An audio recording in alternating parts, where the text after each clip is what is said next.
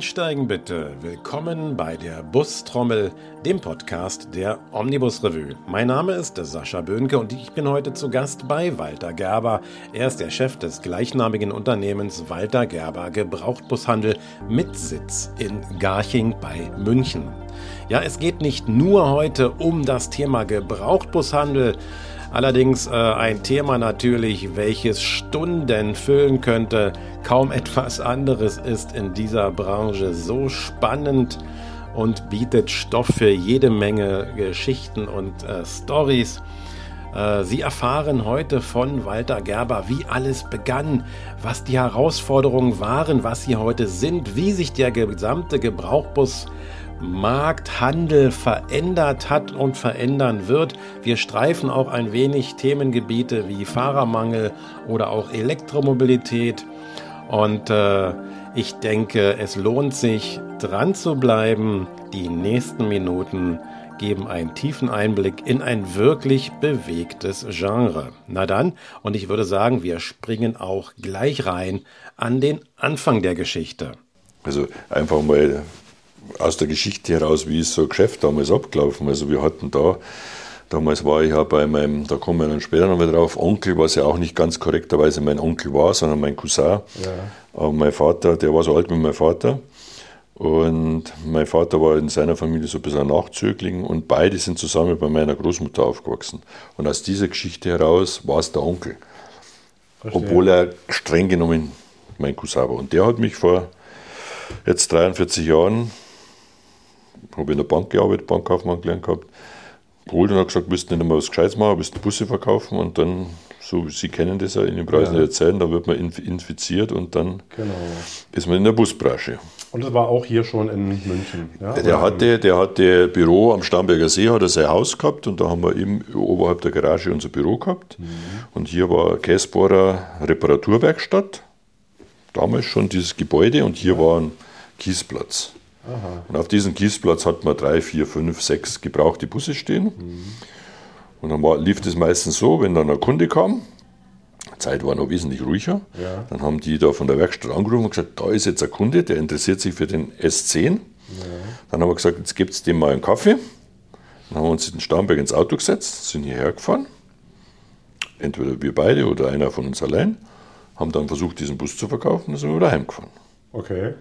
Und dann irgendwann mal so, war ich vielleicht ein oder zwei Jahre dabei, zwei, ein Jahr wird es sogar gewesen sein, habe ich gesagt, du Ferdinand, das ist also nicht besonders effektiv, was wir hier machen. Nee. Lass uns doch da mal so einen kleinen Bürocontainer hinstellen und dann auch optisch einfach schöner. Den fragen wir mal, ob wir, wir haben den gemietet gehabt, den Platz von ja. Käsbohrer, ob wir den teeren dürfen. Und das war so Ende 70er, 80er Jahre? Also ich, ich habe am 1.7.80 beim Ferdinand angefangen. Ah, ja. ja. und dann ich glaube 81 sowas haben wir dann so einen kleinen Container, da waren nur zwei Büroräume drin mhm. und eben so einen Kiesplatz, sodass man dann, äh, geteerten Platz, sodass man dann ein bisschen schöner die Fahrzeuge präsentieren konnte. Und so haben wir noch ein bisschen intensiver das Gebrauchwagengeschäft angefangen. Mhm. Und dann war es, ja noch so, wenn, dann hast du ja in der Omnibus Rue, war unser Hauptmedium, ja. hat man immer inseriert was natürlich der Nachteil der Zeit, des Zeitversatzes war. Du hast ja die Anzeige aufgegeben genau. und sechs Wochen später kam in der Regel die Omnibus-Revue und dann, wenn es Pech gehabt hast, hast du drei Autos drin gehabt, die schon längst verkauft sind. Aber normalerweise hat dann der Kunde angerufen aus Hamburg und gesagt, da, der S150 würde mich interessieren.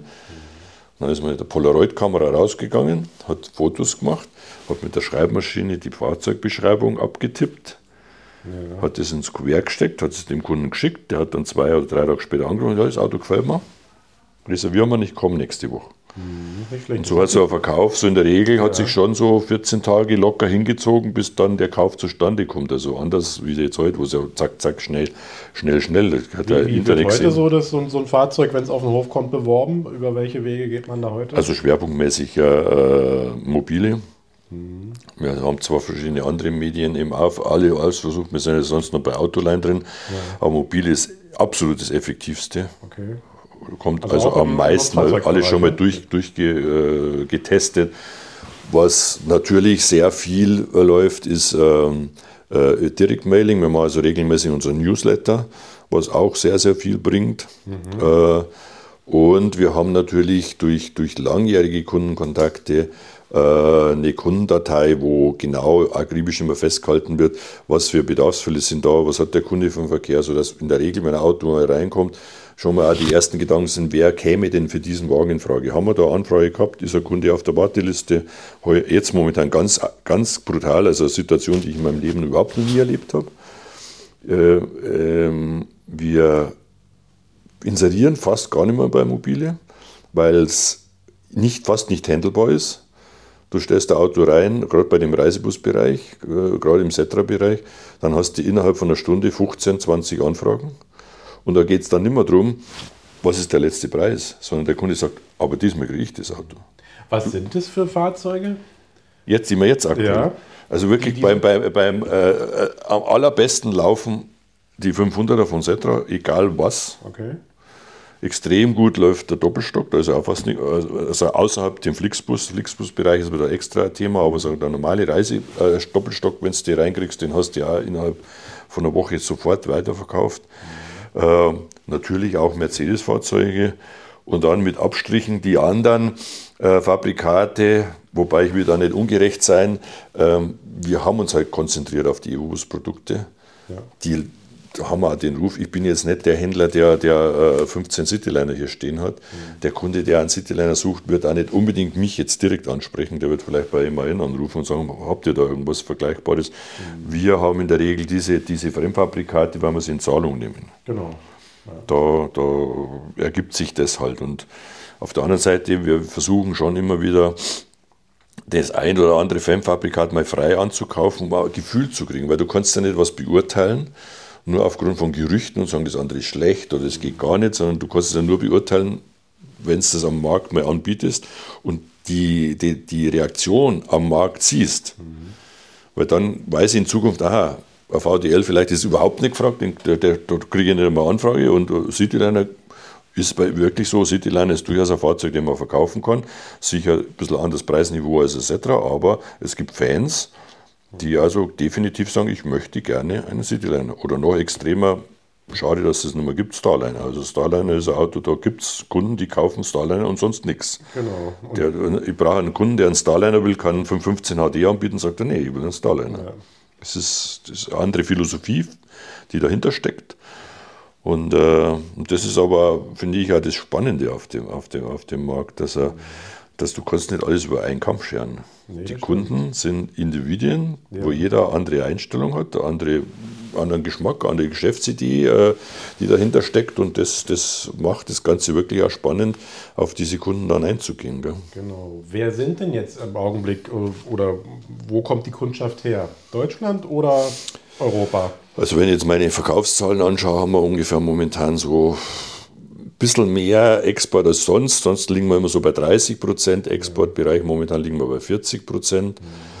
Ich würde sagen, äh, so die Nach-Corona-Zeit, die gefühlt so, ja, jetzt ungefähr vor einem Jahr so langsam losging. Ja, da hast du ja mal gemerkt, hoppla, es ist Belebung da, es ist Nachfrage da, Kunden fragen gezielt an, wir würden was kaufen waren zwar am Anfang hauptsächlich Schnäppchenjäger unterwegs, die gesagt haben, Mensch, was günstig hergeht, kaufe ich jetzt. Äh, war der Export der, die, die Lokomotive. Also der Export ist der, der als, als erstes angesprungen ist, schneller als der deutsche Markt. Der deutsche Markt war vielleicht Mentalitätssache sehr lang sehr skeptisch das ist noch nicht, das wird noch nicht, äh, da kommt noch was, äh, hm, da müssen wir warten. Das ist interessant, weil gerade die deutschen äh, Busunternehmen hatten ja, konnten ja zum Teil recht großzügige Hilfen in Anspruch nehmen und wenn man mal nach Europa guckt, war das ja gar nicht der Fall. Aber das hat vielleicht genau das abgetötet, weil die gesagt haben, komm, wir haben da jetzt so viele Hilfen, wir werden auch das Jahr noch überleben, warum sollen wir uns jetzt da ein Risiko eingehen, Bus ja. kaufen? Die, ja, dann haben wir die Banken gehabt, die, äh, die nächsten Bedenkenträger, die, die gesagt haben, ja, um Gottes Willen, nee, also du was, du willst den Bus kaufen. Also wenn du nicht einen festen Auftrag jetzt hast, den du mir nachweisen kannst, dann finanzieren wir nicht. Auf eine Idee, dass du jetzt sagst, das Geschäft läuft, ja, dann finanzieren wir nicht. Dann will ich auch uns, bin ja auf der Herstellerseite, nicht ganz ausnehmen. Auch die großen Hersteller, allen voran Evobus, war zumindest das erste Halbjahr äh, 22 auch noch extrem Skepsis. Äh, extrem vorsichtig. Äh, und das überträgt sich auf die Kunden. Die sagen, wenn, wenn die das so machen, die müssen es ja wissen. Ja.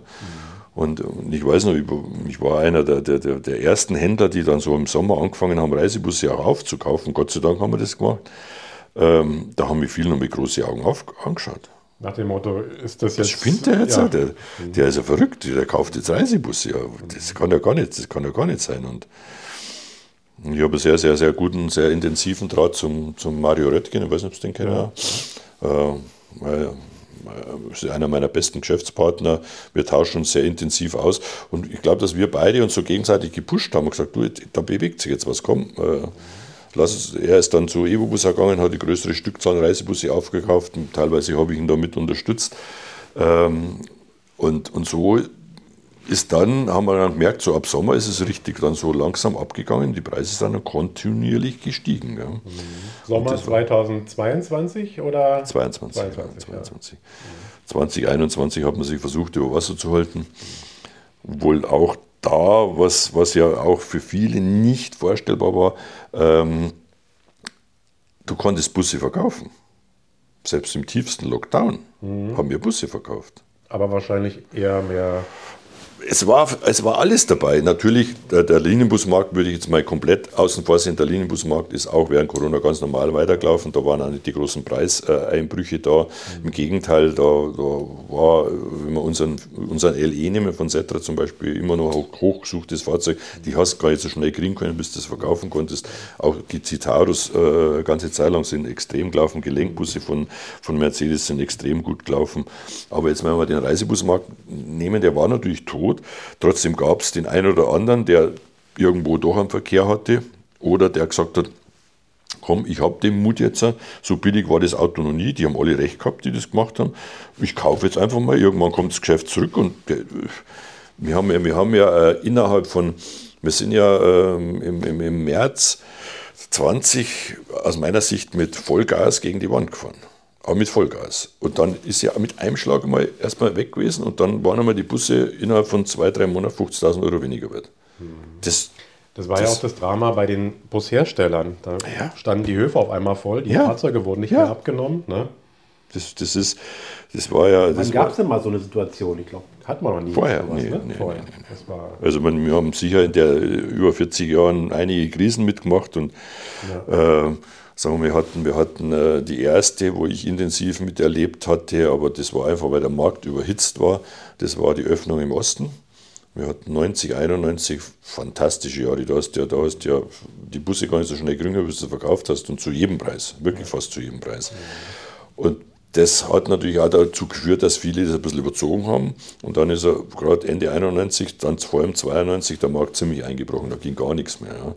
Und dann hast du hast da teilweise einen Hof noch vollstehen gehabt und hast da ordentlich auch was draufgelegt an, am Bestand. Dann hat man äh, die Bankenkrise, da hat es uns natürlich auch ein bisschen erwischt. Ja, das war im ersten Moment nicht ersichtlich, warum es die Busbranche erwischt, aber das war so. Dann kam parallel auch diese Euro-Problematik dazu, dass plötzlich Euro-3-Fahrzeuge überhaupt nicht mehr gefragt wurden und komplett weggesagt sind vom Preis. Das war dann 2009, 2010 so die, die, die, die Phase. Und jetzt eben, eben mit Corona, gut, sowas haben wir überhaupt nicht erlebt. Also, mein, das, wenn Sie mir vor vier Jahren gesagt haben, dass es sowas gibt, dann hätte ich gesagt. Ja, und jeder hätte gesagt. Ja, man muss sich mal vorstellen, ich habe, jetzt kannst du dir natürlich hinstellen und es war so ein Pech. Wir haben, äh, der Markt war Ende 19, Anfang 20 ja extrem gut, extrem gut. Also die Nachfrage war brutal. Die Bücher, unsere Auftragsbücher, unsere Unternehmen waren voll. Und wir hatten äh, das wenn man sich einfach mal vorstellt, 1.1.20 bin ich gestartet mit insgesamt ähm, Bestand und der war, ist mhm. mit Sicherheit zu 90 Prozent finanziert gewesen von über 11 Millionen Euro. Und wir hatten Januar, Februar 93 gebrauchte Busse verkauft. Ja. Und wie dann der, der, der, Lockdown kam, waren wir herunten so bei 5,5 Millionen. Also die Hälfte. Jetzt, wenn man, man darf gar nicht drüber nachdenken, mhm. was wäre denn passiert, wenn das Ganze zwei Monate eher kommt. Hm. Das geht beim Platz schon los, wo, wo stellst du die Busse hin? Ja. Das Kapital, ich meine, okay, man hat natürlich vernünftige Kreditlinien gehabt, nur wenn die ausgenutzt waren, dann hättest du 0,0 Liquidität gehabt. Und das war ja unser großes Glück, dass wir dann zwar einen Bestand hatten, vielleicht von 80 Fahrzeugen, die entweder schon da standen oder noch kamen, die musstest du natürlich auch abnehmen. Klar, du kannst nicht zum Kunden sagen, du, sorry, ähm, jetzt ist der Bus das auch nicht mehr wert, jetzt musst du schauen, was du loskriegst. Und bei uns ist, war das irrelevant, ob das jetzt ein mündlich abgeschlossener Kaufvertrag war, was auch immer noch in der Branche üblich ist, oder ein schriftlicher. Vertrag ist ein Vertrag und da muss man dazu stehen und das haben wir, das haben wir auch eingehalten. Ähm, aber diese, dieser Bestand, wenn ich dann nur Einkauf- und Verkaufspreis dann anschaue, war ungefähr ein Verlust von 1,7 Millionen Euro. Ja. Glück für uns, wir hatten weiterhin die Möglichkeit einzukaufen, wir hatten die Liquidität, wir hatten Gott sei Dank nie Liquiditätsprobleme, sodass wir dann natürlich auch diese sogenannten Schnäppchen, die dann sehr schnell auf dem Markt aufgetaucht sind, weil es waren Unternehmer dabei, die haben gesagt, mir ist egal, was du jetzt gibst, der Bus ist bezahlt, ich brauche jetzt Kohle. Ich brauche jetzt Geld, ich brauche jetzt Liquidität, weil sonst überlebe ich das nicht. Also gib mir irgendwas. Und da, da konntest natürlich das ein oder andere Schnäppchen machen, wo man dann weiterhin wieder verkaufen konnte, sodass man uns da einigermaßen über Wasser halten konnte. Dann hat man Gott sei Dank ja auch die Überbrückungshilfe dann, äh, dann bekommen, sodass man summa summarum mit einem, mit einem blauen Auge rausgekommen ist. Aber äh, ich glaube, es war gut, dass wir damals mit dem März nicht gewusst haben, was wirklich auf uns zukommt, weil wir waren ja alle der Meinung, naja, jetzt bleiben wir mal ein bisschen daheim und dann kommt der Sommer und dann ist es vorbei wie jede normale Grippe und dann können wir im Sommer wieder ganz normal arbeiten. Ich war ja völlig irritiert, also weil 2020 im Sommer gingen ja auch die Reisebusreisen wieder los. Ne? Da hatte ich auch den, den Lukas Kirchner begleitet nach Kroatien. Das war der Wiederanlauf und dann im Herbst, zack, wurde er wieder dicht gemacht. Ne? Also das nahm kein Ende, das ganze Ding. Ja, und das war ja, sagen wir, das, ja. das Thema jetzt vor einem Jahr, dass ja viele, auch wir, ich, meine, äh, ich bin bei uns im, im Ausschuss, im Generalvertreterausschuss, wir sind also im regelmäßigen Austausch mit der Geschäftsleitung, ging also los, Thema MOPF 500, wie präsentieren wir den, wann präsentieren wir den. Da hatten wir wirklich noch ernsthaft diskutiert, macht es überhaupt einen Sinn, ja. im Herbst eine Veranstaltung zu planen und zu organisieren, die uns dann wieder abgeblasen wird. Ja.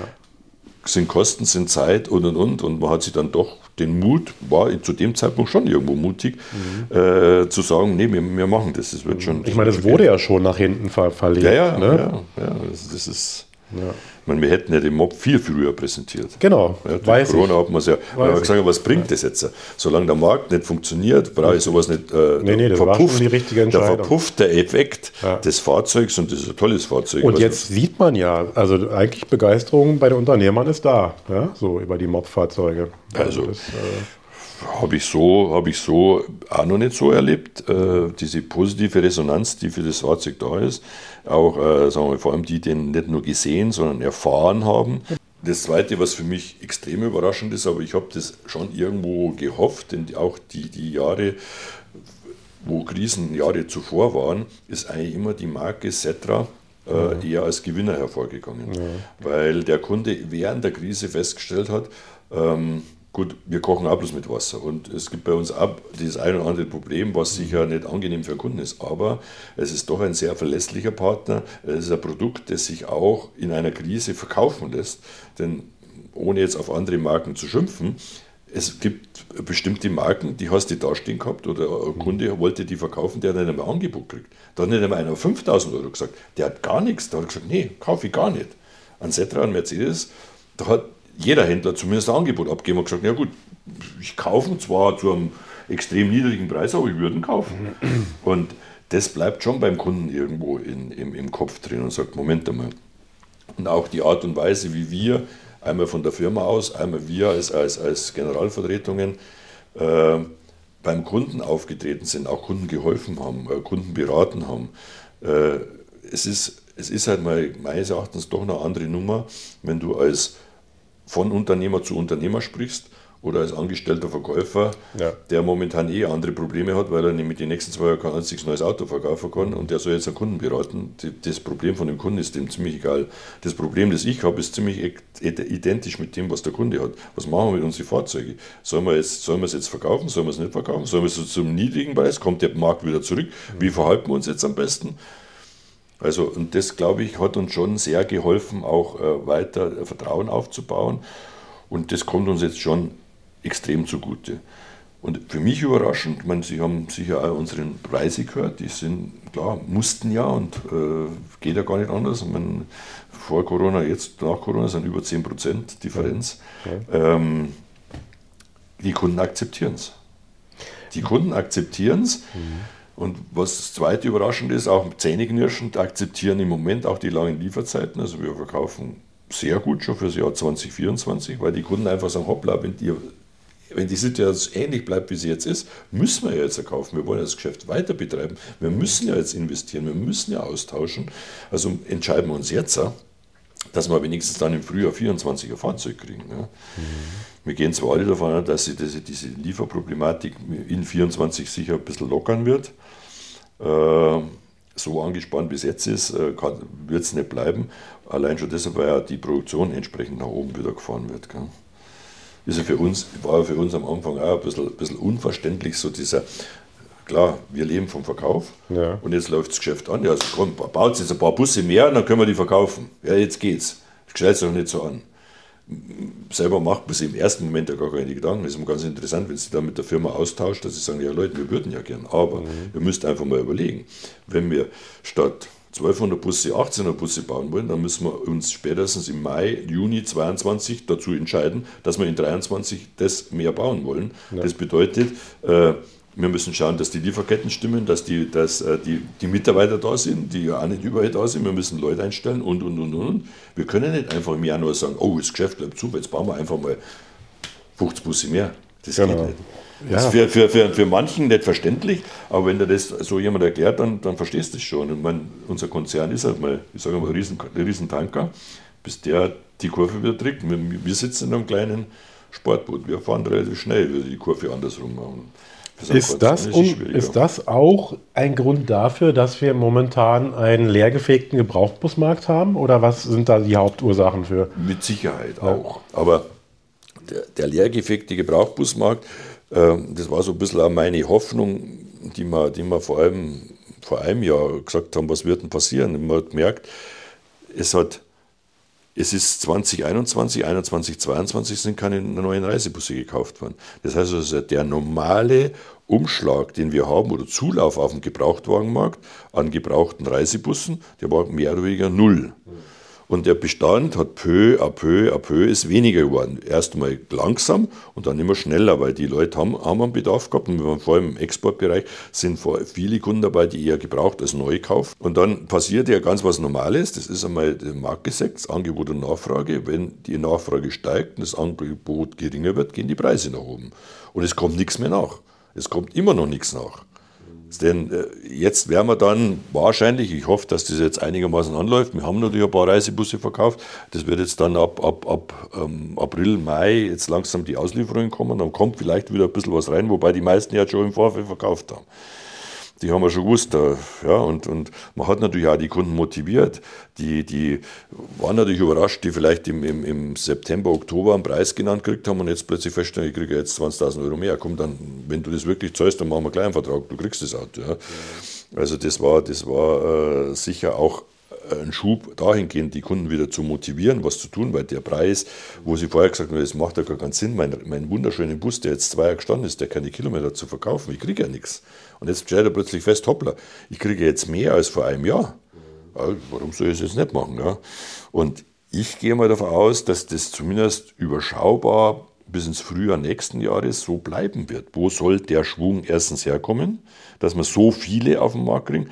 Und das Zweite, was natürlich ist, ein Großteil unserer Unternehmer haben sich mit den Neuwagenpreisen bis jetzt noch nicht auseinandergesetzt. Nee. So, und die kriegen irgendwann einmal das mit und äh, dann sagen die, und es wird auch der Kunde dann sagen, der wird nicht schockiert sein, der irgendwo versteht das ja auch, dass der Preis so hoch ist. Dann wird er sagen, okay, aber das Verhältnis neu zu gebraucht muss stimmen. Wenn ihr die Gebrauchtwagenpreise gleich lassen würdet, theoretisch, und die neuen steigen entsprechend an, dann ist irgendwann einmal die Differenz viel zu groß, dann kann der Kunde nicht mehr investieren. Oder viel, viel später. Also wird nichts anderes passieren, als dass die, und das war schon immer so, bei stark steigenden Neuwagenpreisen steigen auch die Gebrauchtwagenpreise entsprechend mit an. Und, und dadurch stimmt da das Verhältnis neu zu gebraucht wieder und der Kunde kann wieder investieren. Also ich glaube, dass wir das Preisniveau, das wir jetzt haben, ungefähr, ungefähr halten werden. Also ich glaube jetzt nicht, dass die Preise nochmal steigen werden, Das glaube ich nicht, weil wir sind schon relativ hoch in manchen Bereichen, glaube ich, auch zu hoch. Ja, auch, also ich höre es ja auch aus der, aus der Unternehmerschaft. Also da, das Jammern ist schon vorhanden, ne? auch gerade bei den Neufahrzeugpreisen. Ne? Also, ja. Aber egal welcher Hersteller.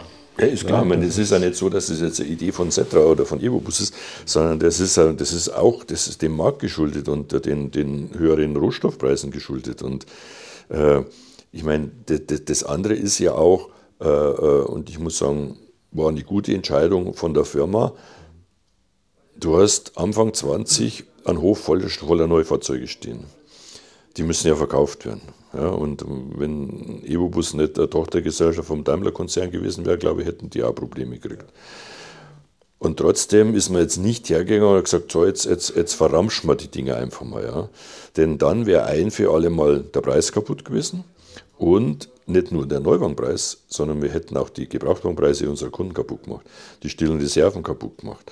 Und ich glaube, den, den, der Mut, ähm, da abzuwarten und das peu à peu abzubauen und äh, versuchen, den Preis einfach einigermaßen stabil zu halten, war eine sehr, sehr gute Entscheidung, die uns jetzt zugute kommt wieder.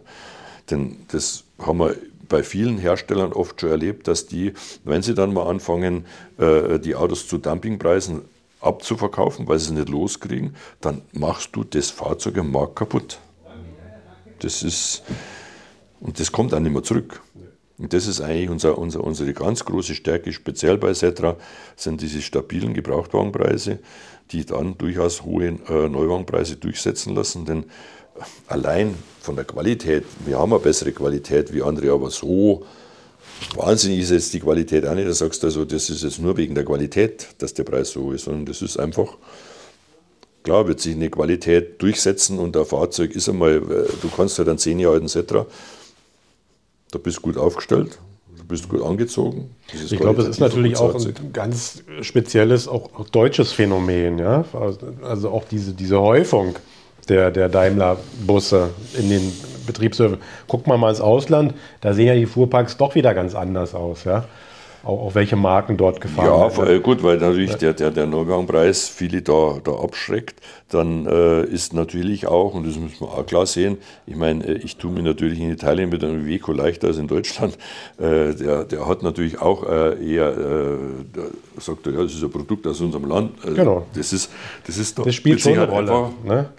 Und, aber umgekehrt äh, stellen sie gerade im Exportbereich, dass speziell die gerade Mercedes und Cetra-Fahrzeuge extrem gefragt sind. Genau, weil wahrscheinlich dann auch die, die äh, aus dem Ausland merken, also als Gebrauchtfahrzeug eine super Investition. Da und kann, dann ist ja? es halt an, dann ist es ja eine Image-Sache.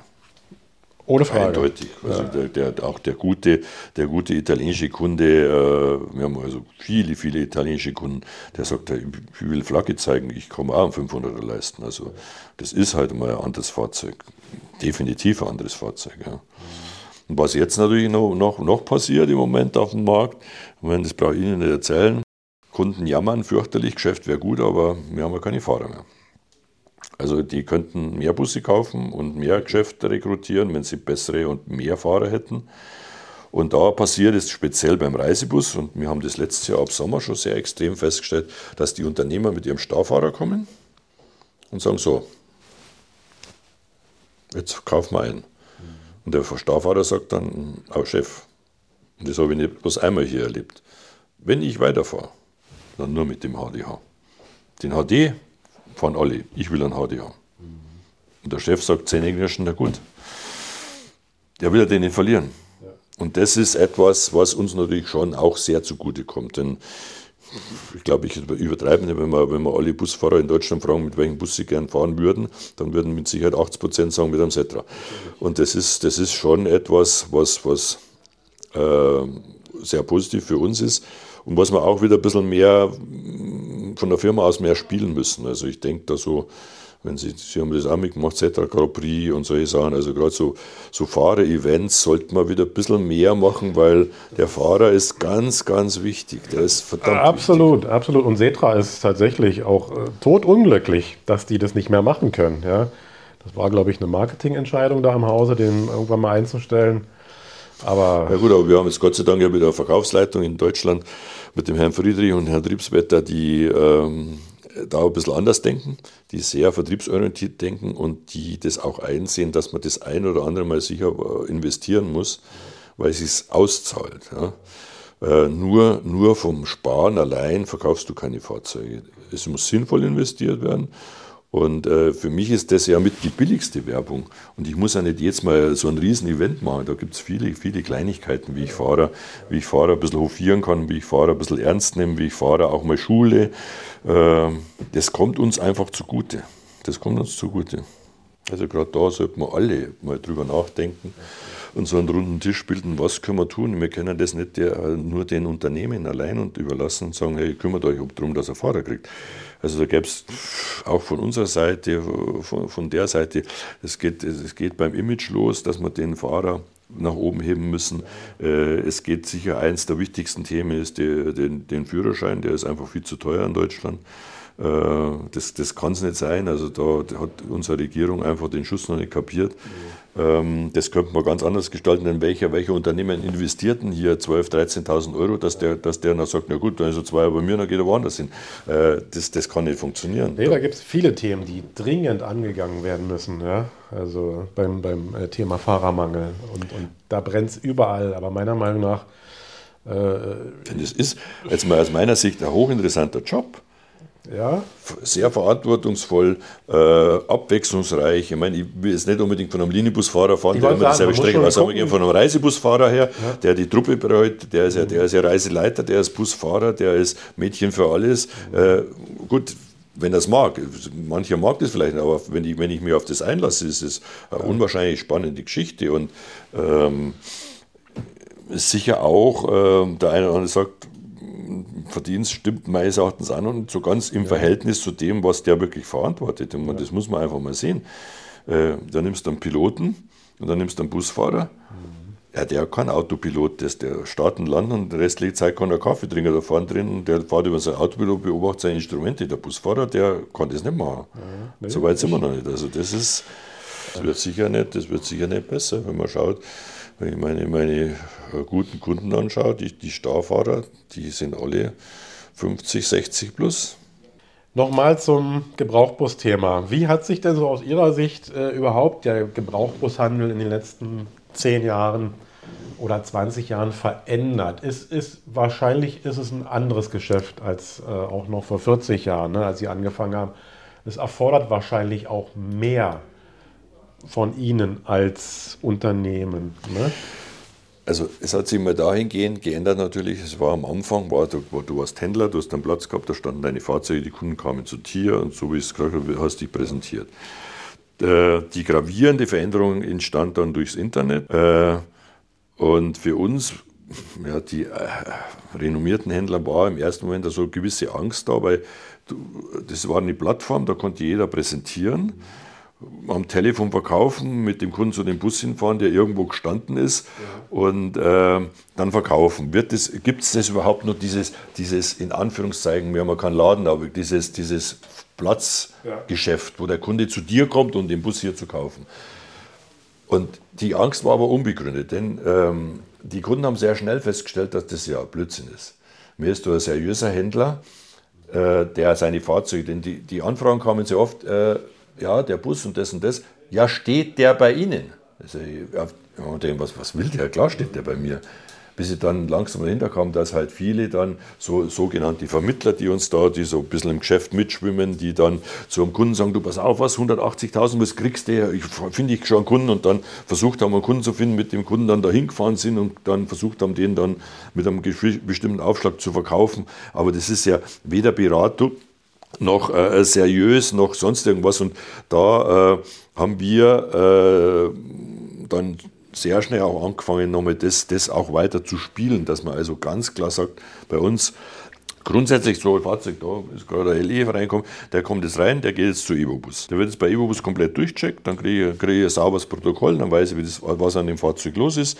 Also entweder entscheiden wir, vor allem bei, bei gravierenden Dingen, okay, machen wir, oder aber wir wissen, was los ist und da spielen wir aber auch damit offene Karten und sagen den Kunden, pass auf, schau, das ist das Fahrzeug, kostet so und so viel. Das haben die festgestellt, wir können dir die Bremsanlagen nochmal komplett erneuern, aber dann kostet er halt entsprechend mehr oder du kriegst keinen Nachlass oder so in der Art. Ja. Dann ist es grundsätzlich so, dass wir auch vor Auslieferung die Fahrzeuge nochmal rüberstellen, Star-Diagnose hinhängen lassen, mal schauen, ist noch irgendein Fehler am Fahrzeug, wenn ein Fehler drauf wäre, den beheben. Und der Kunde bekommt auch bei Übergabe den Ausdruck der Star-Diagnose in die Hand und sagt, ja, Auto ist fehlerfrei. Also zumindest, wie wir dir, dir übergeben haben, haben wir versucht, alles zu tun, dass das Auto in Ordnung ist. Um sich eben von diesem veränderten Verhalten am Markt, dem, dass du auch viel mit Wald- und Wiesenhändlern zu tun hast, die sich einfach abzuheben, dass der Kunde einfach sagt, Moment, hier kriege ich, äh, äh, ich kaufe ja nicht die Katze im Sack, ich weiß, was ich kaufe. Die haben sich bemüht, das alles zu tun. Und wir sehen uns ja nicht nur als Verkäufer, ja. sondern auch äh, als Berater rings um den Bus. So, das hat sich auch komplett für, hat, hat sich der Kunde den Bus gekauft und hat den halt sich selber gekümmert darum, wenn er da irgendwas verändert haben muss. Heute ist es wirklich so, dass viele, vor allem unsere Kunden, kommen und sagen, ich will gezielt den Bus und der muss eine Küche haben und wenn da keine Küche drin ist, dann kümmert ihr euch, dass eine Küche reinkommt und die USB-Steckdosen und der Wechselrichter und schlag mich tot. Also das ist wir bewerben das ja auch so nach dem Motto, bei uns kannst du den gebrauchten Bus bestellen. Der geht also nicht am Hof und sagt, so, jetzt kaufe ich den. Ja, mir ist klar, beim Gebrauchbus kaufen muss ich 70% Kompromiss eingehen, sondern der Kunde soll keinen Kompromiss eingehen. Wir, und das ist ja, wenn du in dem Geschäft so drin bist, es ist ja unvorstellbar. Du hast einen Bus drin, der ist gelb. Und kriegst keine Anfragen. Dann denkst du irgendwann mal, es ist ja blöd, klar, gelb ist eine blöde Farbe, die lässt sich am besten ist natürlich weiß. Weißt du was, jetzt haben, ist eh nichts los und jetzt steht er eh schon dreimal und jetzt lackierst du ihn weiß. Dann stellst du den kleinen Bus in weiß rein und plötzlich hast du Anfragen. Wo man denkt, ja, fehlt den Leuten denn wirklich die Fantasie, da anzurufen und sagen, der Bus, der gefällt mir, Innenausstattung toll, Ausstattung toll, aber was machen wir mit der Farbe? Können wir den umlackieren? Was kostet es? Es ist für viele dann, auch wenn es dann direkt darauf anspricht, ach so, ihr macht das. Ja, klar machen wir das der kriegt die, die, ja, wir haben auch schon komplett die Bestuhlung getauscht, wenn es wirklich ist, weil, weil ihm die nicht gefällt hat. Also es ist alles, machbar ist alles. Ja. Genau, das heißt also, Sie haben sich vom reinen Fahrzeugvermittler am Anfang genau. schon entwickelt hin zu einem, ja, kann man schon sagen, Gebrauchbus-Dienstleister, ne, irgendwo. Ja, ja, also ja? Es geht also, früher war es halt auch so, du hast verkauft. Ähm, der Zeit, wie ich angefangen habe, war es durchaus üblich, dass die Kunden mit dem Köffer hinkamen und das Geld dann nicht gezählt hat. Ähm, den einen oder anderen waren die Beträge auch nicht so groß, hat man auch, es war durchaus üblich, dass man Fahrzeuge selber finanziert hat mhm. mit Kunden. Damals noch schön mit Wechsel, so, so wie, es halt, es halt so üblich war. Ähm, Eigenfinanzierung macht man halt fast gar nicht, weil einfach die, die das, das Geld, das du hast, äh, brauchst zum Handeln, also nicht zum Finanzieren. Wir verdienen unser Geld natürlich die Finanzierung. Aber wir arbeiten natürlich mit, mit Finanzierungsgesellschaften zusammen. Daimler Truck Finance, äh, GEFA, Deutsche Leasing, wie sie alle heißen. Und wir sehen uns da auch in der beratenden Position. Da geht es nicht darum, denen Finanzierung zu verkaufen, sondern der Kunde kommt und sagt, okay, den Bus, wie schaut es aus mit der Finanzierung? was können wir machen? Mietkauf, Leasing, Finanzierung, welche Möglichkeiten gibt es? Äh, oder, oder wie wir jetzt vor allem während Corona auch immer die Geschäfte sehr viel gemacht haben, wo wir gesagt haben, äh, sie trauen sich nicht so recht, äh, wird das 22 noch was, dass man sagt, okay, du mietest das Fahrzeug von März bis Oktober 22 und dann gebe ich dir eine Kaufoption. Dann hast du da durch die Miete eine gewisse Anzahlung abzüglich der Verzinsung und dann hast du das Auto übernehmen können, was viele dann genutzt haben und auch sie ihnen geholfen hat, überhaupt das, das zu wagen, weil sie haben immer diese Rückfallebene gehabt und gesagt, gut, wenn es schief läuft, ich kann den ja zurückgeben. Ohne Probleme. Das sind, das sind äh, alles so, so Dinge, um, um den Kunden zu helfen. Der Kunde kommt zu uns mit einem Problem. Ja, der hat einen Einsatz und dafür den Einsatz braucht er einen Bus und diesen Bus muss er irgendwie finanzieren und das muss irgendwie passen. Und da geht es über die Finanzierung auch die steuerliche Betrachtung, was für steuerliche Auswirkungen hat das Ganze. Gerade im Verkauf spielt es eine große Rolle, wo Kunden im ersten Mal gar nicht drüber nachdenken, ich verkaufe den Bus im Herbst, das habe ich fast einmal mit einem Steuerberater geredet. Was bringt da das noch was? Wo wir es nicht vielleicht lieber am 1. oder 2. Januar machen, äh, wäre das nicht vernünftiger? Ah, da haben wir noch gar nicht drüber nachdenkt. Ich kenne das und dann rufen sie im März oder April, wenn es dann um die Bilanz geht, können wir die Rechnung, also, können wir nicht, das ist, ist, im Oktober gelaufen, da können wir gar nichts machen. Ne? Und das, äh, da sehe ich uns oder mich schon so, ähm, dass das zu einer Kundenbindung beiträgt, die über Jahre hinaus funktioniert. Weil er einfach kommt und sagt, okay, da kriege ich eine faire und ehrliche Beratung. Der will jetzt nicht bloß einfach schnell, schnell verkaufen und das ist auch nicht unser Ansinnen. Und ich habe schon manchen Kunden verblüfft, der bei mir gesessen ist und gesagt, nee, den Bus verkaufe ich da jetzt nicht. Ja, warum? Ja, weil das ist nicht das Produkt für dich. Das passt nicht. Aus dem und dem und dem Grund passt das nicht. Oder auch Kunden, mit denen vor allem dann über, über Jahrzehnte jetzt Freundschaften sich entwickelt haben, die kommen und sagen, du, ich habe diesmal von Neoplan so ein sensationelles Angebot, schau dir das mal an. Wo ich dann sagen muss, du jetzt mal ganz ehrlich, fair, super Angebot, du bist blöd, wenn du das nicht machst. Ich würde zwar zehnmal lieber ein Setra verkaufen, aber... Das heißt, klar, nach 30 Jahren äh, kennen Sie natürlich auch schon einen Großteil Ihrer Kunden. Ne? Wenn Sie das bloß mal, bloß mal eine kleine Anekdote am Rande, ich bin da äh, Fußballfan hier und äh, gehört der blauen äh, Fraktion in München an. War hier gestern irgendein Spiel? Ja, ja, ja klar. Hier war alles voll ja, alles vollgeparkt. Ja? Die fahren hier eine Station zurück und ist besser zu parken als Aber die hatten rote Schals um gestern. Der Bayern, ja. Gestern hat Bayern gegen Freiburg gespielt. Ah, okay. Ich bin gar kein ich bin, Ich, ich gehöre ich gehör also der blauen Fraktion an. Es okay. gibt in München noch einen Verein, der ja. in der dritten Liga spielt und äh, einer meiner befreundeten Busunternehmer, der fährt die auch und so gehen wir ab und zu miteinander ins Stadion und wir sind im Stadion und dann stellt er mir einen jungen Mann vor und dann sagt er, du, der ist der junge Mann ist der, der, junge Herr Ballmer von der Firma Wörle. Ich weiß nicht, ob Sie die Firma Wörle in Oberterdingen ja, kennen, eigentlich ja. sehr bekanntes Busunternehmen. Und äh, der macht bei mir ein Praktikum, der will dann in den elterlichen Betrieb damit einsteigen. Und wir unterhalten uns so ein bisschen und plötzlich denken wir, Herrschaftszeiten, sage ich, junger Mann, sage ich da was. Kannst du dir vorstellen, dass ich die ersten Geschäfte mit eurer Firma mit deinem Urgroßvater gemacht habe. Ja, sag. Und dann fangst du zu überlegen, bist du jetzt selber schon so alt? Ja. Oder haben sich die so schnell vermehrt? Ich weiß nicht. Aber ja, aber das ist schon, das, und das ist, das ist aber genau das, was unser Geschäft ausmacht, diese Kontinuität.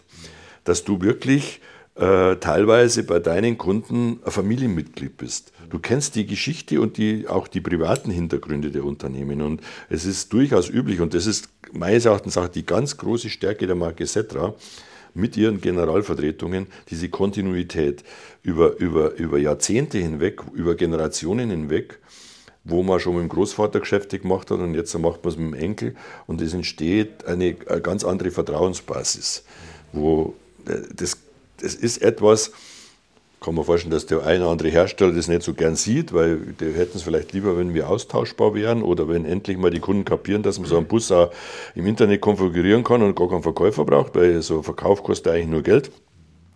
Aber es wird nicht funktionieren, weil auch bei so einem Investitionsgut wie Omnibus die Emotion eine große Rolle spielt und das Vertrauen eine große Rolle spielt. Und das noch, läuft ne? über Personen. Ja. Und das ist, das ist das Schöne.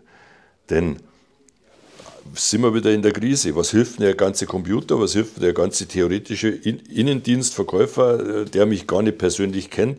Wie will der mich beraten? Wie will der, wie will der mir jetzt helfen? Wie, wie, wie, wie, äh, das geht, das geht nicht an. Und das, das, das ist, Gott sei Dank ist das so, weil sonst wären wir überflüssig.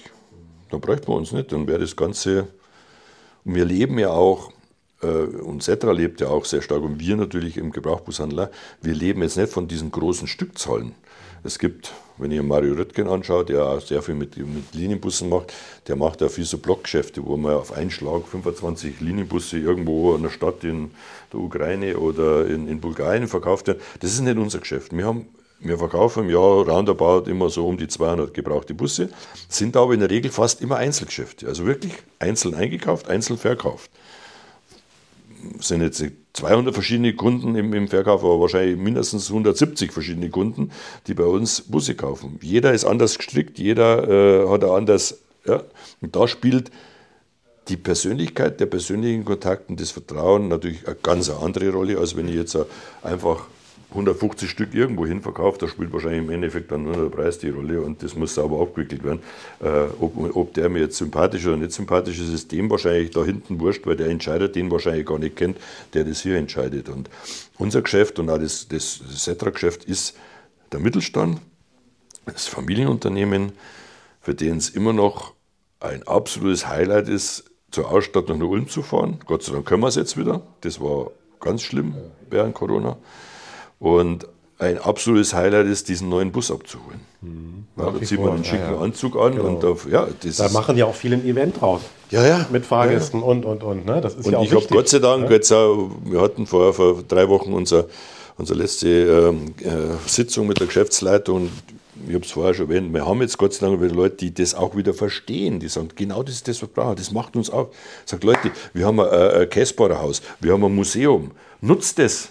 Nutzt es. Ja, jahrelang hat es keinen interessiert. Jetzt endlich mal wieder Leute, sagen, ja, das ist unsere Geschichte und wir haben es mit, mit Unternehmen da, wo vielleicht der Seniorchef dann zur Auslieferung mitkommt. Und für den ist es ein Highlight, wenn ich mit dem ins Museum gehe und er sieht seinen alten 215 AD, wo er damals angefangen hat. Das ist für den ein Erlebnis. Und das, das bringt Kundenbindung und diese Kundenbindung, die brauchen wir und von dem leben wir. Und da müssen wir auch alles dafür tun, dass uns da dieser Mittelstand erhalten bleibt. Was meines Erachtens schon die nächsten Jahre Gefahr sein wird. Gerade mit, äh, da kommen wir jetzt auf ein Thema, ich weiß nicht, wie Sie darüber denken, Elektromobilität und äh, Elektrobusse. Äh, ich auch gleich wo, man, wo, man, wo ich das ja. sehr skeptisch sehe, denn äh, aus meiner Sicht kann das schon, äh, also im Linienbusbereich sicher, der Tod des Mittelstands werden. Weil der Mittelstand wird sich das auf Dauer nicht leisten können. Wir reden jetzt über einen Reisebus, ja? Oder äh, das im Linienbus, im Reisebus, ich kann mir es im, im, Reisebus einfach nicht vorstellen. Ich kann mir es nicht vorstellen, wie das, wie das funktionieren soll.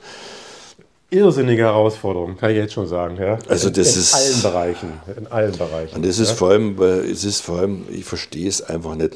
Das ist, ähm, wie kann man so einseitig in eine Richtung laufen? Also ich weiß nicht, oben in Berlin gab es mal eine Firma Haru Reisen. Kenn ich, ja. Und der Herr Carsten Schulze, der, der Inhaber, die haben wir verkauft, der ist inzwischen Technikvorstand beim ADAC. Okay. Und der Carsten, mit dem bin ich ja befreundet, der, die ADAC forciert ja sehr stark den synthetischen Kraftstoff. Mhm. Und der Carsten sagt, das ist verrückt, du äh, sitzt mit der Politik zusammen, er ist gut, sehr gut vernetzt und sagt, es dauert keine fünf Minuten, da sitzen die und sagen, wir wollen Elektro, wir wollen Elektro, wir wollen Elektro. Ja. Und wir töten doch sämtliche Innovationen, wenn wir nur einseitig äh, äh subventionieren. Das hat genau, doch, das ist so, doch, das, das ist doch, äh, ja. und das in Deutschland. Ja. Das ist erschreckend. Wir, wir erschlagen ja. unsere komplette Kompetenz. Ja. Wir haben doch in der Elektromobilität keinen Vorsprung gegen andere, gegen andere Länder. Aber ja. im Verbrennungsmotor, unsere Motoren sind weltweit führend, da gibt es nichts. Und da wäre der gar kein so schnell hinkommen, solche Motoren zu bauen. Warum gehen wir dieses Know-how auf? Und ich konnte es ja trotzdem umweltfreundlich betreiben. Das ist das, was ich nicht Was verstehe. ja auch heute schon passiert. Ja? Guckt man sich doch an, die Euro 6 Motoren und so weiter. Ja? Also was wollen wir denn noch mehr? Ja. Was, was habe ich letztes Mal gelesen? Wenn wir alle, alle, alle Linienbusse in Europa elektrifizieren, dann sparen wir äh, 2% CO2 in Europa ein. Also ich meine, das ist, das, ist, das ist ein Wahnsinn, was wir für einen Aufwand treiben und vom Ertrag. Also irrsinnig, also, was hier Wir müssen passiert. was tun, bin ich voll dafür, ja. aber, aber wir müssen auch was tun, was langfristig was bringt. Und was, was passiert denn? Wir haben es jetzt und das wird uns im Pkw-Bereich genau das gleiche passieren. Was ist denn jetzt im, im Busbereich los gewesen? Warum haben wir die letzten Jahre so einen brutalen Boom gehabt äh, im Citaro-Bereich? Weil vor allem große Verkehrsbetriebe hergegangen sind, wisst ihr was, wir kaufen jetzt nur ganz schnell Verbrenner. Die fahren wir in der Regel zehn Jahre, dann haben wir jetzt erstmal Ruhe, dann kommt die Politik gar nicht auf die Idee, bei der nächsten äh, Ausschreibung oder Anschaffung zu sagen, ihr müsst Elektro kaufen. Und genau das Gleiche aus meiner Sicht wird, wird, was wird denn passieren, wenn man jetzt wirklich 35 keinen Verbrenner mehr kaufen dürfte? Da, auch der Privatmann wird sagen, komm, jetzt, jetzt leisten wir nochmal 30, 31, 32 einen schönen Verbrenner und dann fahre ich den halt 15 Jahre. Weil ich fahre keine Elektroauto. Und dann kriegen wir irgendwann kubanische Verhältnisse. Ja? Wissen Sie, was ich meine? Also ja, ja. die Autos werden einfach Gepflegt, gepflegt, gepflegt und, und, und wenn wir Neues, ja. ähnlich subventionieren würden in dem Bereich synthetische Kraftstoffe, da wären wir schon viel weiter. Wir, haben ja einen Betrieb in Brandenburg, der, der mit synthetischen Kraftstoffen war. Es funktioniert ja, es geht ja. ja.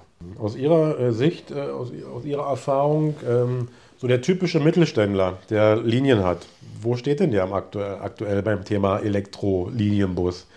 Gibt es da schon sehr signifikante? Es gibt, es gibt ein paar, die sehr offensiv damit umgehen. Äh, ähm, die, die, die, die Masse? Brandner zum Beispiel hier im, im Allgäu, die sagen, komm, wir, wir bauen jetzt voll und ganz, wir haben unseren eigenen äh, äh, Solarpark und wir produzieren das, was aus meiner Sicht durchaus dann sinnvoll ist, mhm. ja, weil dann ist das wirklich grüner Strom und das wäre das Tollste überhaupt, wenn wir auf unserer Garage äh, Solar haben und dann das Auto unten geladen werden, dann fahre ich immer, das wäre wär genial, wunderbar. Und ich will ja auch nicht den, die, das Elektro als solches verteufeln. Es macht durchaus innerstädtisch, ist es ja nicht nur die saubere Luft, es ist ja auch, sagen wir mal, die Lärmbelästigung. Wenn wir mal Absolut. einfach mal schauen, meine, die Wohnqualität ja. in den Städten würde ja radikal sich verändern, wenn wir mhm. nur mit Elektroautos innerstädtisch fahren würden.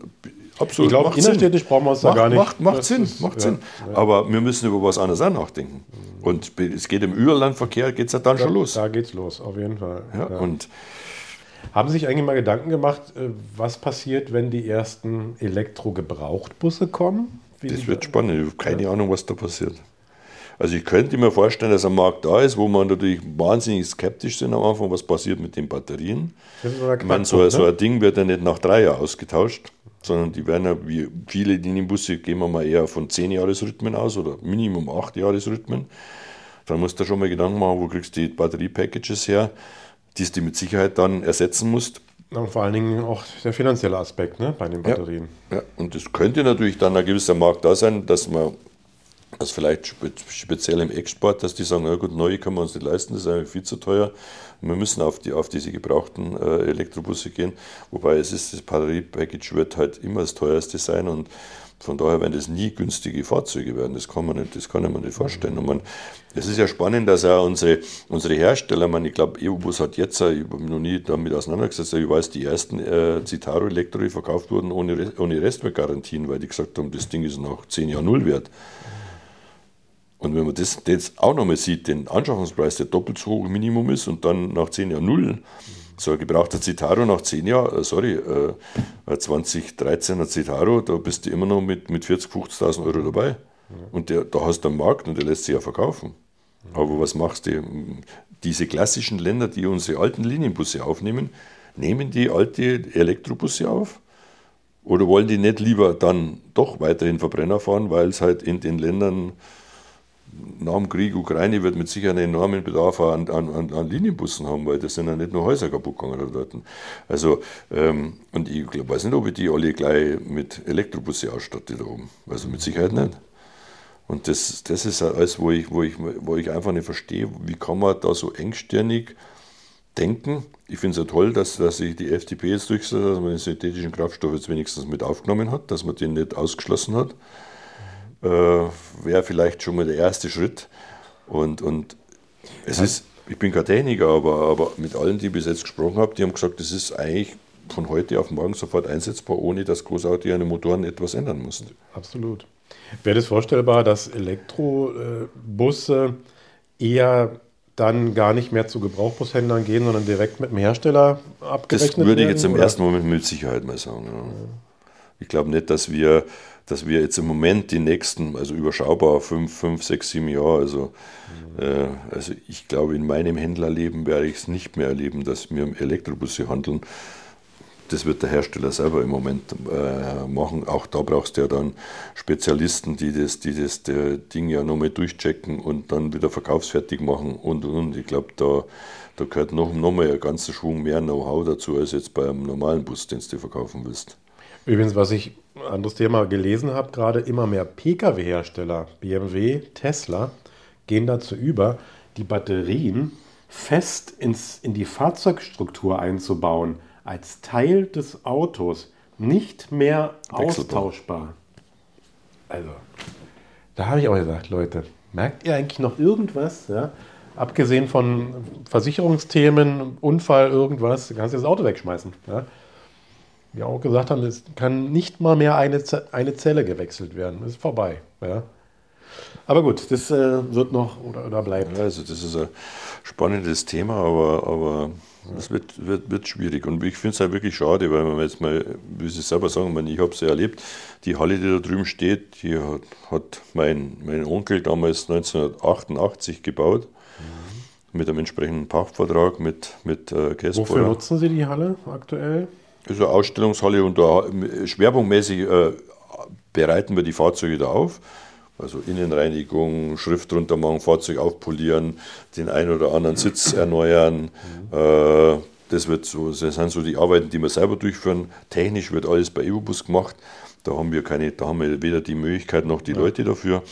Und natürlich auch als Ausstellung, wenn so ein Kunde kommt und sagt, jetzt, wenn das Wetter schön ist, kannst du ja, wollen sie draußen sehen, aber wenn es gerade mhm. schlecht ist oder was, dann hast du halt in der Halle die Möglichkeit, ein Auto sauber zu präsentieren, herzuzeigen im Trockenen, äh, auch die Übergaben dann da drüben zu machen. Aber ich weiß nicht, es war ein Riesenaufwand 1988 mit Absauganlagen und Tod und Teufel, wenn da drinnen in der Halle einmal einen Bus laufen hast lassen, da konntest du in die Halle nicht reingehen. Gell? Da haben dir die Training, die Augen getränt und äh, die Absauganlage gibt es noch, die nutzt kein Mensch mehr, weil du kannst den Bus da drin laufen lassen, das merkst du nicht. Genau. Du merkst gar nichts. Richtig. Ja. Also das ist, das ist, das ist, aber wir werden das Rad nicht mehr zurückdrehen, wir müssen uns mit dem auseinandersetzen. Irgendwann kommt jetzt dann Euro 7. Auch, das ist auch nochmal ein ganz spannendes Thema. Auch immer mehr Nutzfahrzeughersteller sagen, ja, Euro 7 Motoren machen wir schon noch, aber nur für einen ganz kleinen Teil. Ja? So, Stadtbus sagen ja auch immer mehr, werden wir nicht mehr mit Euro 7 genau. fahren. Also es wird scheinbar bei EU-Bus wird es auch so sein, dass der ja. Stadtbusbereich rein elektrisch sein wird und der, der neue, jetzt vorgestellte LE wird noch Euro 7 kriegen. Was ich für uns, gerade im Vertrieb, natürlich eine sehr positive Nachricht sehe, weil wir dadurch sicher durchaus profitieren, weil der eine oder andere sich dann überlegen wird, was kaufe ich denn jetzt wirklich? Kaufe ich nicht doch. Und der neue LE kann ja alles, was ein Stadtbus auch kann, Gott sei Dank. Von den Türen über die, die Böden, über die Armaturenbretter, da ist ja alles möglich, was ja dann wirklich die Möglichkeit gibt, den durchaus da einzusetzen, wo heute die Citaros fahren. Ja. Wie wird es denn weitergehen hier? Bei mir? In Zukunft. Ja, die Geschichte war ja, äh, sagen wir jetzt, wenn wir das als Grundlage nehmen, damals war ja äh, Philipp noch bei mir. Philipp kennen Sie? Ja. ja. Äh, er ist also, Philipp Ruppert ist mein Sohn, äh, ist ein adoptierter Sohn. Den hat meine Frau als kleinen Zwerg, wenn wir zusammengekommen sind, mit in die Ehe gebracht und ist inzwischen von mir adoptiert. Und es war so während, während Corona das Thema, ursprünglich war mir einfach geplant, Philipp macht das Geschäft weiter. Er hat sich sehr stark in das Gebrauchtwagengeschäft eingebracht. Mhm. Das ist auch das, für was er gelebt hat. Er hat sich nie so großartig fürs Neuwagengeschäft interessiert. Er hat von vornherein gesagt, eine Generalvertretung, das will ich nicht. Ich will, wenn, dann das Gebrauchtwagengeschäft weitermachen. Ja, und dann kam Corona. Und dann waren wir erstmal beide ein bisschen schockiert. Also, mein, Gott sei Dank habe ich das nicht gemacht, was ich mal ganz, ganz vor vielleicht 30 Jahren mal habe, dass er sagt, ja, also so Ende 50 hörst du mal langsam auf, dann Gott sei Dank habe ich es nicht gemacht, weil der junge Mann, wenn das wirklich übernommen hätte, den hätte Corona das Kreuz gebrochen. Du hast einfach noch nicht diese ganzen finanziellen Background, den du, den du hast, wenn du mal 30 Jahre im Geschäft bist. Und wenn du dann plötzlich siehst, von welchen Dingen du abhängig bist, die du selber gar nicht so steuern kannst, das hat ihn schon sehr schockiert. Und ähm, die Firma Altas hat schon länger, hat mit Martin Hermann angefangen, dann kamen so die ersten Kontakte ja bei uns, immer wieder so ein bisschen rangebohrt. Sie hätten da oben, wir haben ja die, die Firma auch in Berlin oben, also sie würden da oben jemanden suchen, ob wir das nicht mit übernehmen können. Und war ja zumindest zu dem Zeitpunkt noch so, dass wir das nicht ohne weiteres machen konnten, weil der Konzern ja selber Kleinbusse hatte. Äh, inzwischen ja nicht mehr, aber damals schon. Ja, und dann habe ich gesagt, was weißt du, Philipp, jetzt, äh, das war im Sommer 21, jetzt fliegen wir mal, fliegen wir mal nach äh, Vilnius hinüber, schauen uns das mal an. Ne? Hochspannend, finde ich toll, ja. bin begeistert gewesen. Es ist also nicht irgendeine Hinterhofwerkstatt, ja. die was zusammenschustert, sondern schon ernstzunehmender Hersteller. Auch äh, die Mentalität, angefangen beim Edwardas, beim Chef, äh, genau. äh, bis hin zu den jungen Leuten, die du hauptsächlich junges Team, alle noch so ganz anders wie bei uns, also keine Bedenkenträger, sondern komm, wir machen, äh, was sollen wir machen, was wollt ihr? Äh, toll. Und äh, dann sind wir halt zusammengesessen und sagen, Philipp, wäre das nicht was für dich? Schau, äh, kommt noch dazu, dass der Philipp von seiner Mentalität einer ist, der sich unwahrscheinlich gut in einzelne Themen reinsteigern kann und wenn er was macht, macht es hundertprozentig und weiß auch zu 100% Bescheid. Das ist sein Vorteil. Sein Nachteil ist, weil er eben hundertprozentig Bescheid weiß, vertraut er sehr wenigen anderen. Also der Philipp ist einer, der wird am allerliebsten die Probefahrt, bevor das Auto in der Werkstatt selber machen, weil er dem in der Werkstatt erklärt, dass da hinten am Hinter Hinterachs irgendwas nicht stimmt, das hat er gehört und der Retarder nicht richtig funktioniert, wo ich immer gesagt das ist nicht meine Aufgabe, dafür habe ich Werkstatt, die soll mir sagen, was in dem Auto fehlt, äh, bis hin äh, sich darum kümmern, dass das Auto fertig gemacht wird und äh, das Auto auch genau abnehmen und äh, dann dem Kunden übergeben und am besten auch den Bus zum Kunden selber überführen und das geht nicht bei uns. Du musst es, du, da sind wir zu groß, da musst du den, den, dem, dem Kunden äh, da musst du deine Mitarbeiter haben, da musst du dem Mitarbeiter vertrauen, sagen, der muss das richtig machen. Da bin ich nur noch in der, äh, ich, muss, ich, muss, ich muss wissen, wer kann man die Arbeit machen und muss sie vielleicht hinterher nochmal kontrollieren, ob sie richtig macht. Man ist aber dazwischen, da muss ich mir vertrauen, dass das die machen können. Und äh, da mit dem Kleinbus hätte er ein Thema, wo ich sage, wenn's, da geht es jetzt nicht, dass du im Jahr 100, 150 Kleinbusse verkaufst, da geht es eher darum, dass du im Jahr vielleicht mal 15 bis 25 verkaufst. Und als Einzelkämpfer ist es erstens mal so, dass du 20, 25 wunderbar selber handeln kannst, von der Vorführung bis zur Übergabe. Und du kannst auch davon leben. Du hast nicht zehn Mitarbeiter, äh, die du alle irgendwo beschäftigen musst, sondern das kannst du wirklich ganz allein machen. Ja, und dann hat er sich ein bisschen überlegt und sagt, nee, das würde ihn dann doch mehr reizen als, als das Großgeschäft mit dem gerade Erlebnis, was bei Corona passiert ist. Ähm, ja, und dann stand ich eben vor der Wahl und äh, habe gesagt, gut, du machst es. Mir ist ja so, dass wir weiterhin sehr eng zusammenarbeiten, also hier immer noch ein Büro.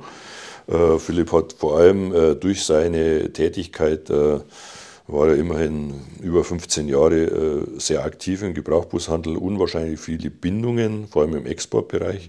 Kunden, die heute noch anrufen und sagen, ist der Philipp da? Da komme ich nicht. Ich brauche Philipp. Und so arbeitet er als Vermittler. Ja, das ist seine Stammkunden, die bei ihm anrufen und sagen, Philipp, ich suche einen Doppelstock. dann ruft er mich an und sagt, Papa, wie schaut's aus? Was kriegen wir einen Doppelstock rein? Den reservierst du gleich. Habe ich einen Kunden in Bulgarien, der braucht genau dieses Auto. Das ist genau das richtige Auto für ihn. Ruft den Kunden an und er kriegt also eine Vermittlungsprovision. Damit ist ein Teil seines Geschäftes und da auch wichtig, dass er immer wieder mal hier präsent ist, vor Ort ist. Unabhängig davon brauchte ich natürlich eine Unterstützung. Allein kann ich es machen und ich wollte auch irgendwann ein bisschen ruhiger machen. Äh, habe aber dann von vornherein gesagt, wir sind ein kleines Familienunternehmen, ich werde sicher die Stelle nicht ausschreiben, sondern das muss sich irgendwo ergeben. Das war so meine, mein Erlebnis der letzten 40 Jahre. Immer wenn wir jemanden gesucht haben, ist es besser, du kriegst einen, sie sitzen bei mir und sagen, Mensch, Sie suchen einen Verkäufer, aber ich wüsste Ihnen einen, toller junger Mann, ne? so ist es in der Regel immer gelaufen und damit fährst du eigentlich sehr gut. Und jetzt kommen wir zum Carlos. Carlos ist der Sohn von diesem Ferdinand Gerber.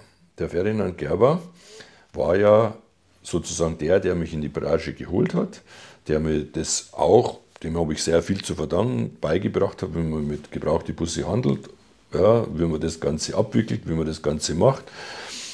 Und ich habe mich ja dann von ihm getrennt 1993. Wir sind dann nicht unbedingt im Guten auseinandergegangen und habe mich selbstständig gemacht. Und der Ferdinand hat, ist mit äh, 60 noch zweimal Vater geworden und hat eine Tochter und einen Sohn. Wir wussten das zwar von der Familie her, aber wir hatten eigentlich aufgrund der Situation keinen Kontakt mehr. Und der Ferdinand ist vor zehn Jahren verstorben. Wir waren auf der Beerdigung und dann waren da diese beiden Jungen, der Carlos und seine Schwester. Der Carlos war damals End 19 oder was seine Schwester 23, und die haben das dann super spannend gefunden, dass es da Kinder in ihrem Alter gibt, die auch Gerber heißen, mit denen sie sogar noch verwandt sind. Ja. Dann, weil wir, also wir haben, ich habe sechs Kinder, fünf Jungs und eine Tochter. Und dann haben wir gesagt, kommt einmal zu uns, dann grillen wir miteinander, dann lernt ihr euch kennen und dann haben sich die einfach angefreundet und das ist das gehört jetzt im Prinzip zur Familie und ich habe mir ein bisschen aber zum Carlos und zu, der, zu seiner Schwester gesagt, wenn ihr Probleme habt, so könnt ihr jederzeit zu mir kommen. Meine Familie ist auch dafür da, dass man sich da hilft. War so ein bisschen der väterliche Berater und ich habe schon vor Jahren mal zum Carlos hat studiert und war dann in Amerika in der IT-Branche unterwegs, hat für ein Startup-Unternehmen gearbeitet und die haben natürlich jetzt geboomt während Corona. Die haben so, so wie Zoom und Teams solche Programme entwickelt. Habe gesagt, und was willst du nicht, was Gescheites verkaufen? Kannst du Omnibus? Ja, das ist eigentlich mal, ich kann nicht verkaufen und Busse, nee, nee, nee, nee, nee, nee. Okay. Und dann waren wir Ende 21, äh, waren wir bei seiner Mama eingeladen, 70. Geburtstag. Und wir unterhalten uns so, war ein netter Abend und dann erzählt mir der Karl, so, wie läuft es denn so bei dir? Er sagt, du super, bei uns brummt also wir haben, weißt du, ich bin jetzt bei uns Verkaufsleiter und ich habe also vier Mitarbeiter, die für den Verkauf, Ich, was machst du? Verkauf. Ich habe gedacht, du kannst. Ja, aber das ist, das ist so und das macht so Spaß und hin und her und ganz Feuer und Flamme hat er mir da erzählt. Und dann sage ich beim Heimfahren zu meiner Frau, du, jetzt mal aus dem Bauch raus, so spontan, was hältst du denn von Carlos? Schaut sie mich so an und sagt, das ist eine super Idee. Du kennst ihn, wir passt menschlich perfekt zusammen. quatschen einfach mal an. Ja. Ja, dann habe ich nach Anfang 22, da haben wir mit ihm zusammengesetzt, habe ihm das mal vorgeschlagen.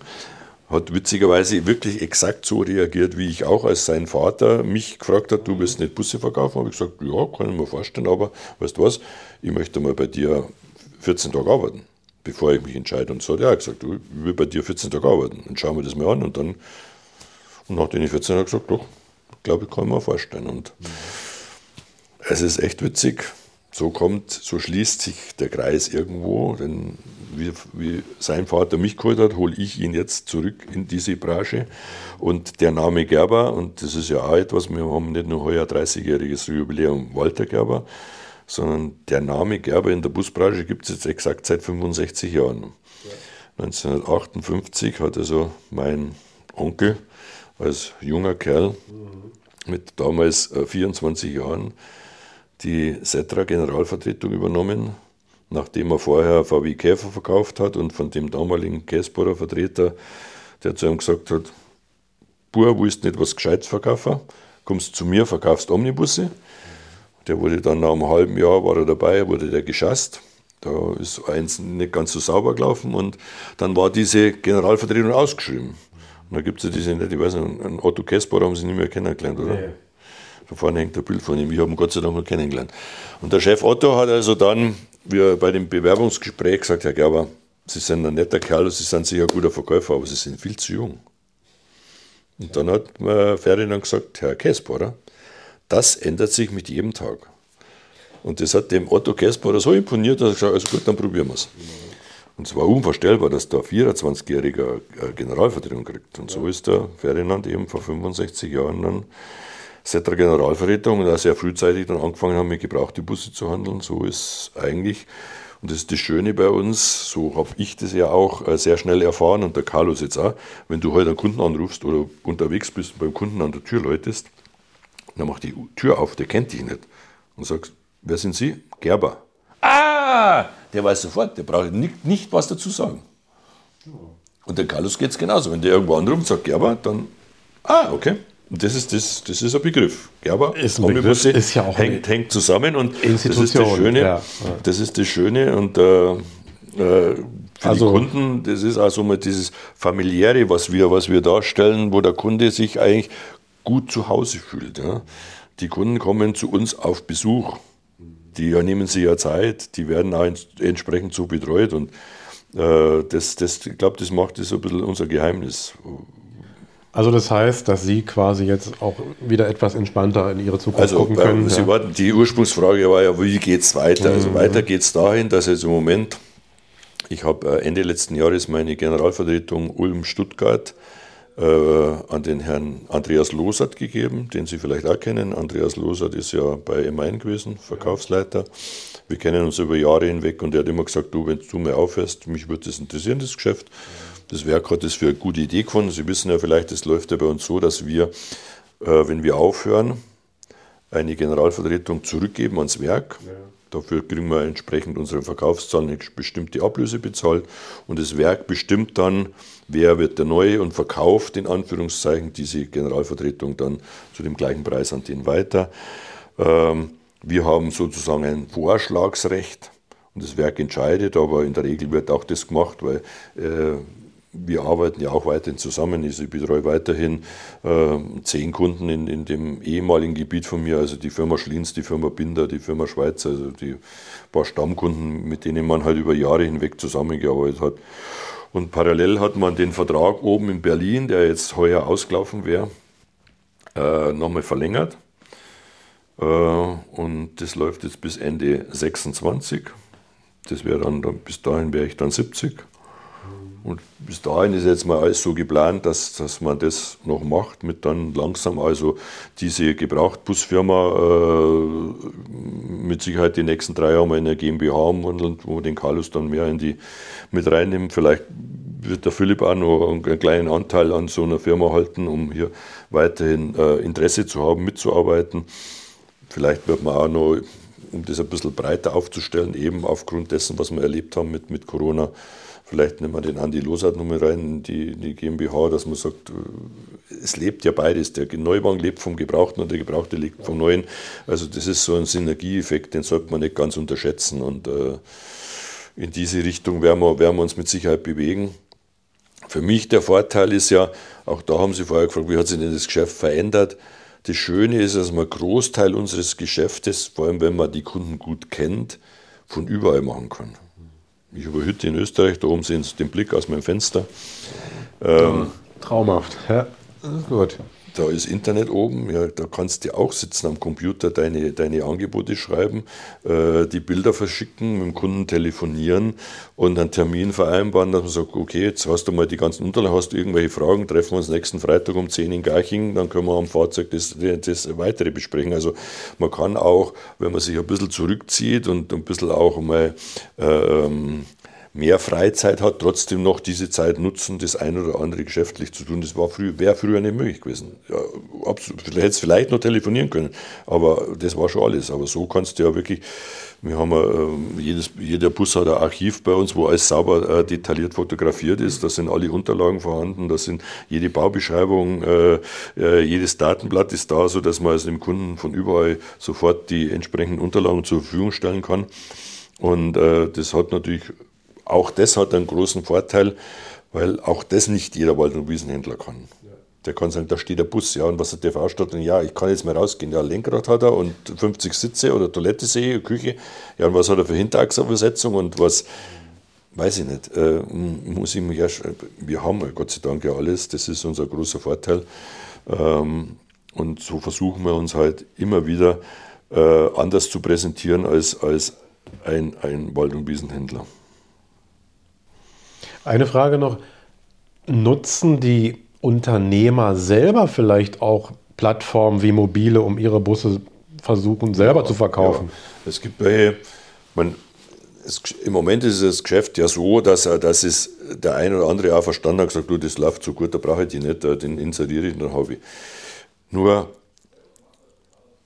immer wieder passiert das Gleiche, dann kommen Kunden wieder zurück und sagen, du weißt was, ich mache das nächste Mal das nicht mehr. Mhm verdien du ruhig ein bisschen was, aber der, dann habe ich fünf bei mir am Hof sitzen, die, die sich streiten, dass sie den Bus wollen. Der nächste be beackert mich am Telefon. Äh, äh, ich habe ein anderes Geschäft. Ja. Und das, es gibt welche, denen macht das Spaß.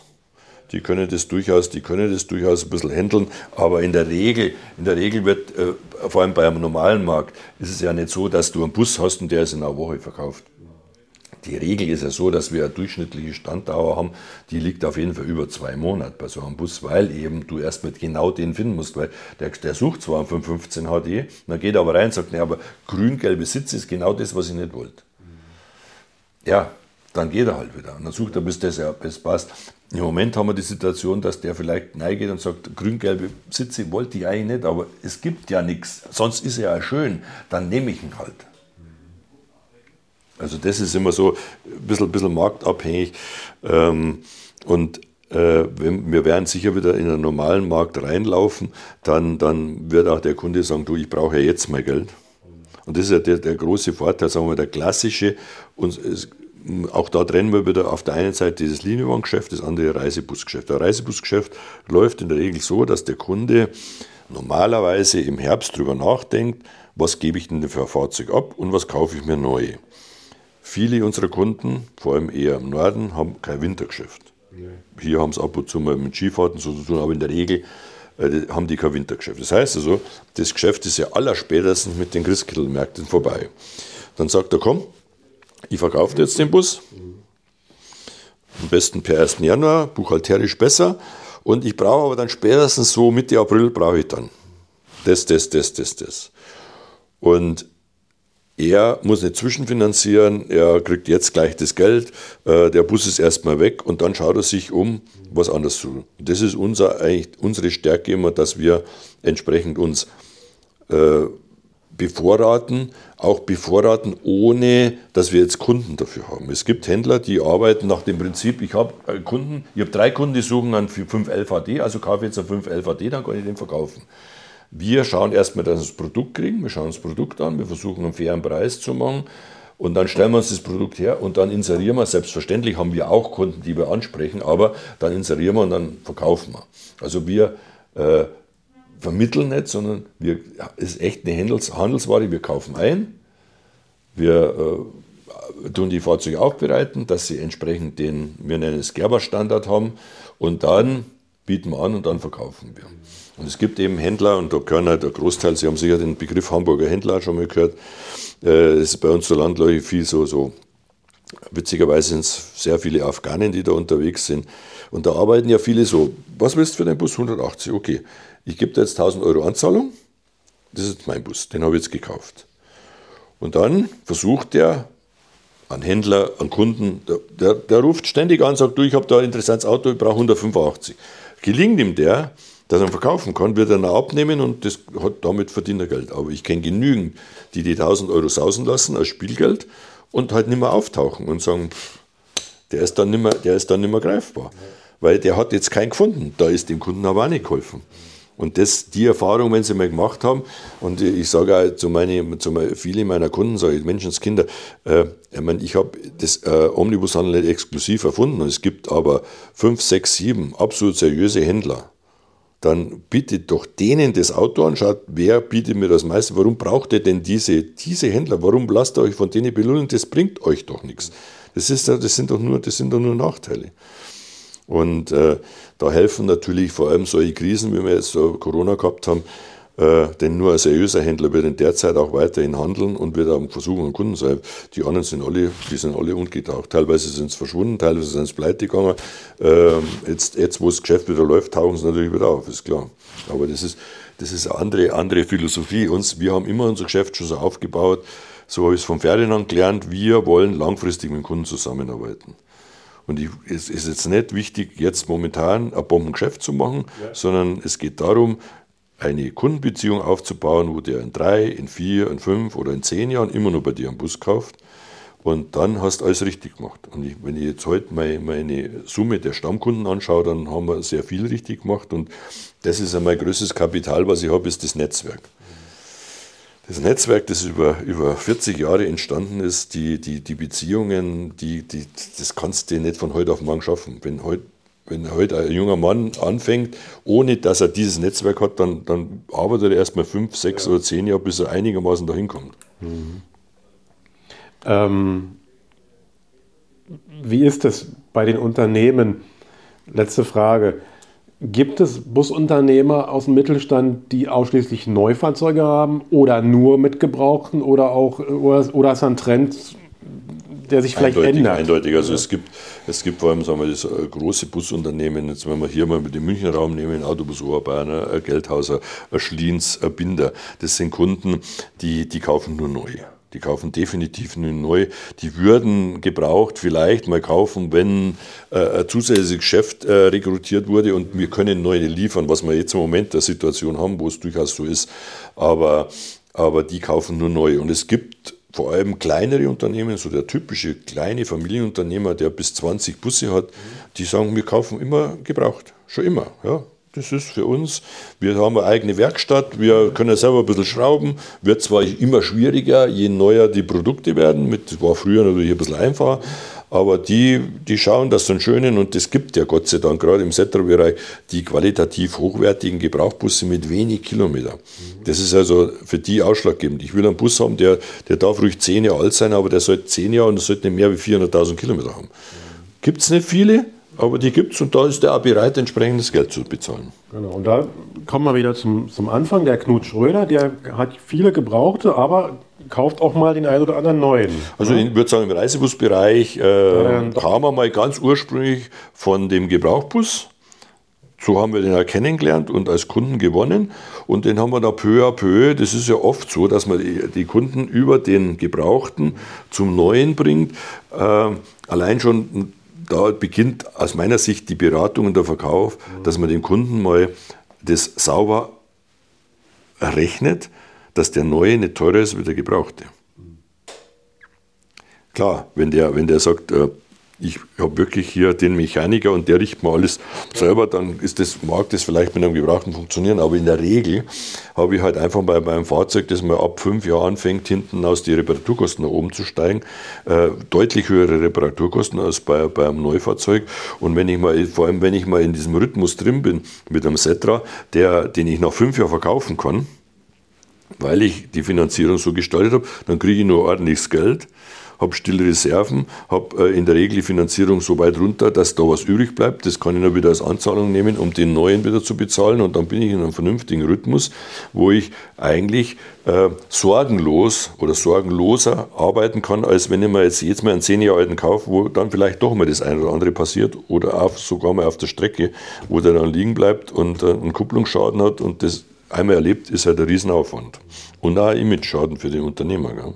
Dann sage ich mal vielen Dank für das Gespräch. Es war wirklich sehr äh, unterhaltsam und extrem informativ auch, ja, weil äh, für mich ist natürlich auch äh, so tiefen Einblick genau in Ihre Branche habe ich ja nun auch nicht jeden Tag. Ja. Von daher, aber auch Sie sind halt ein Teil, ein Bestandteil der gesamten Busfamilie. Ne? das ist halt das Schöne, weil Sie ja, sagen wir sagen, Busfamilie, das ist, glaube ich, macht unsere Branche auch so spannend, dass wir wirklich fast wie eine Familie uns alle kennen. Also ich würde sagen, wir kennen 80 Prozent der Kunden und 80 Prozent kennen, kennen uns.